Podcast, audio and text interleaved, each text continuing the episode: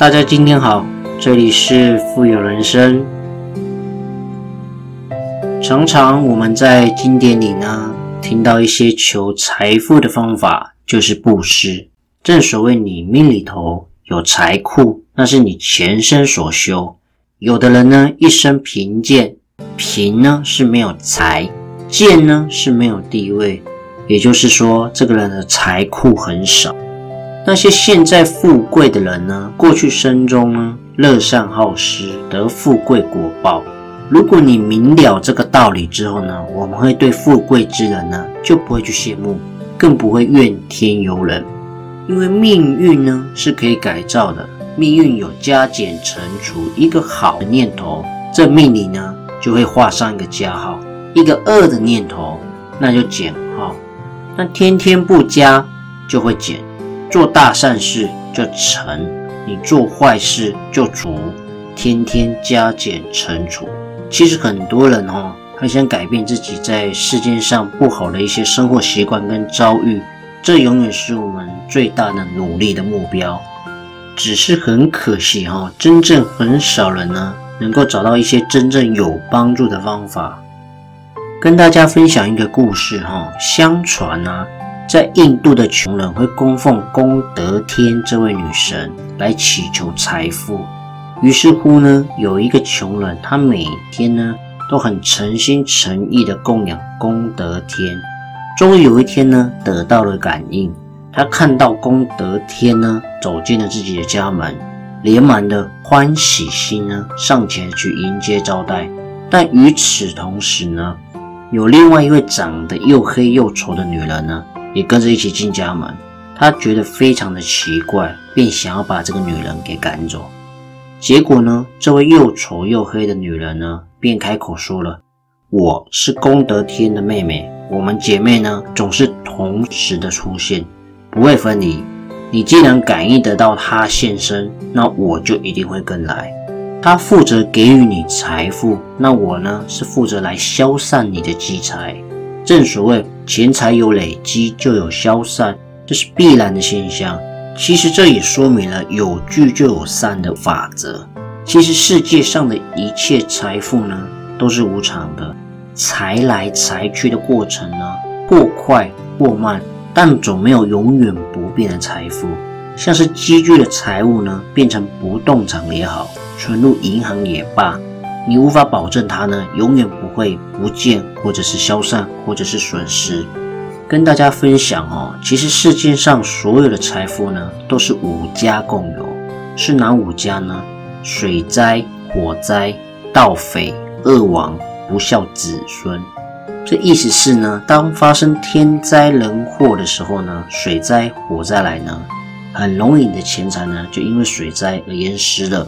因为火灾来，而钱财呢被火烧掉了。那盗匪呢，钱呢被抢走。那恶王呢，可能是克征恶税、恶法的方式把钱呢劫走。不孝子孙呢，总使你赚了再多的钱，不孝的子孙呢，还是会剽悍你的一些个人的财富。所以，即使纵使你的钱呢赚的再多，也无法预料呢无常的意外呢何时会先到来。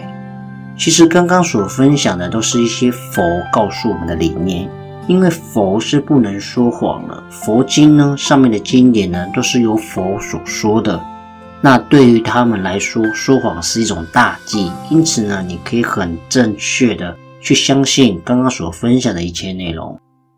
既然钱财呢它会变动会消散，那么如何将拥有财富做一个有意义的运用呢？才是拥有财富呢最重要的一个思考的议题。因此呢，我们应该要思考的是钱财呢如何运用，也就是呢布施的观念。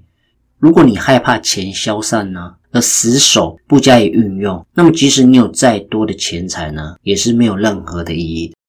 所以我们要知道一件事哈，世界上呢有聚财有致富的机会，无非都是你过去是累积的一种善行。比方说，你布施功德，那如果你没有好好把握现在这些资本呢，去修福积德的话，浪费了未来是造善业的大好机会，那会是一件非常可惜的事情。比方说，我们可以很努力的去种我们的福田，用慈悲心呢去救济一些需要帮助的人，不管这个人是贫困、孤老，或者是流浪动物等等呢，都是用慈悲心呢去建设、去造作有利于大众的公共事业。这个呢叫做悲田，而护持佛教或者是尊重老师呢，以恭敬心呢去供养我们的父母师长呢，这种叫敬田。也就是说呢，为能善者能得善果，布施者呢也一定会得到福报。因此呢，我们也非常希望大家每一个人能够赚大钱。为什么呢？因为有时候呢，你真正拥有钱财呢，其实你可以为群众做谋福，去帮助需要帮助的人。您今生命里头有的呢，是你前生做的，是常数，是定数，所以可以改变。但是你过去生中呢，如果没有布施，那你现在知道了，就要赶快去行动了做。假设比方说，我们觉得我们自己没有多余的钱，那总有一块钱吧，哦，总有一块钱吧，一块钱也是钱，也是可以做一个布施的动作，多多想着如何利益到他人，少想到自己。就像写文章一样，你以兴趣呢为出发点，把自己所想的、所感觉的记录成文，哪怕是帮助到别人一点点呢，你也会觉得很开心。你就怀着利他的想法呢，写着写着写着呢，你就会成习惯了。也可以跟大家分享哈，其实不少的书籍呢，记载着以修故事的方式呢，来改造命运的故事。比方说《了凡四训》。《了凡四训》中的主角呢，就是袁了凡，他便是一个其中的一个例子。袁了凡呢，他是一个很虔诚的佛教徒。他之所以能够改变他的宿命呢，除了广行善事之外呢，多少与他持诵准提咒有关。据记载呢，刚开始袁了凡的命运呢，完全应验了神算孔老先生的预言。后来呢？云谷禅师为他开示了一些改变命运的方法，并教导他持诵准提咒。从此之后呢，袁了凡的命运便突破了那位老先生的预测，而且呢，比他预测的呢，生活过得更好。其实，当很多人不顺的时候呢，或者是你要下决策的时候呢，常常去烧香拜佛，祈求神明呢能够帮你做个决定啊，甚至跟神明说：“我将来如果我功成名就的话呢。”一定会大大给回报给神明。这样，其实这种做法呢，有一半好，有有一半不好。我可以跟大家分享，有一半好的原因是因为你有这个心哦，去祈求神明给你力量，其实是很好。那不好的原因是因为你没有贡献于社会，你没有贡献于佛，你没有利益他人，你只求自己所想要的这种私心呢，感觉上呢，其实有有点变相的像在贿赂神明一般。却要求神明呢帮助你功成名就，其实这样是不好的。所以呢，像这种情况呢，可以跟大家分享。如果你有所求的话呢，其实呢，你可以在前面加了一个：如果呢，我今天努力的情况之下呢，我会如何回报这个社会，或者是利益贡献或加持佛法？用这种方式呢，我想对佛来讲，他是会比较愿意去帮助各位的。而且呢，我们千万要记得，积福呢最好的方式呢，管好自己的嘴巴，能坚持不说负面的语言呢，其实就是一种自我的修行跟肯定。因为呢，其实我们每天汲汲营营呢，在经营着自己事业呢，在晕头转向，最缺乏的呢，一定是耐心跟定力，尤其是我们的嘴巴呢，没有任何的定力可言。比方说，好朋友把他的心思呢向你倾诉，当他做了一些不如你意的小事呢，你可能就把他的一些丑事呢讲出来给别人听。这种呢就是一种定力的不够。其实每个人呢都应该自我的检讨，你少一点负面的语言呢，多一点正面的好话，学会赞美别人啊，多念经，贵人语迟呢，敏于事而慎于言，多讲一些有意义的话呢，语言呢。就会有一个力量。